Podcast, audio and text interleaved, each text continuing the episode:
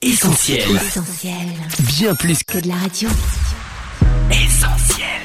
365, une année de dévotion. Yanis Gauthier. Dimanche 14 août. Soyez vigilants. Soyez sobre, veillez. Votre adversaire le diable rôde comme un lion rugissant, cherchant qui il dévorera. 1 Pierre chapitre 5, verset 8.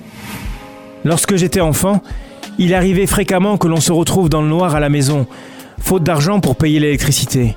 Alors, pour pallier aux besoins de lumière, nous avions pris l'habitude de nous éclairer à l'aide de bougies.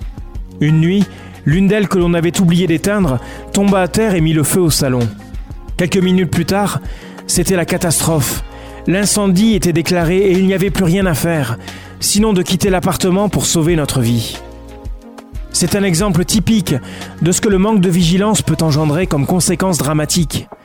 Il en sera de même pour notre vie de tous les jours si nous négligeons d'ouvrir les yeux sur certaines réalités de ce monde. À ses disciples, Jésus fera cette déclaration.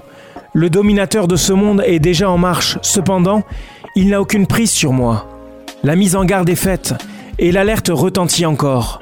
Bien que vous n'ayez pas à le craindre, l'ennemi viendra et examinera votre vie afin d'y déceler un terrain favorable pour y lancer une attaque.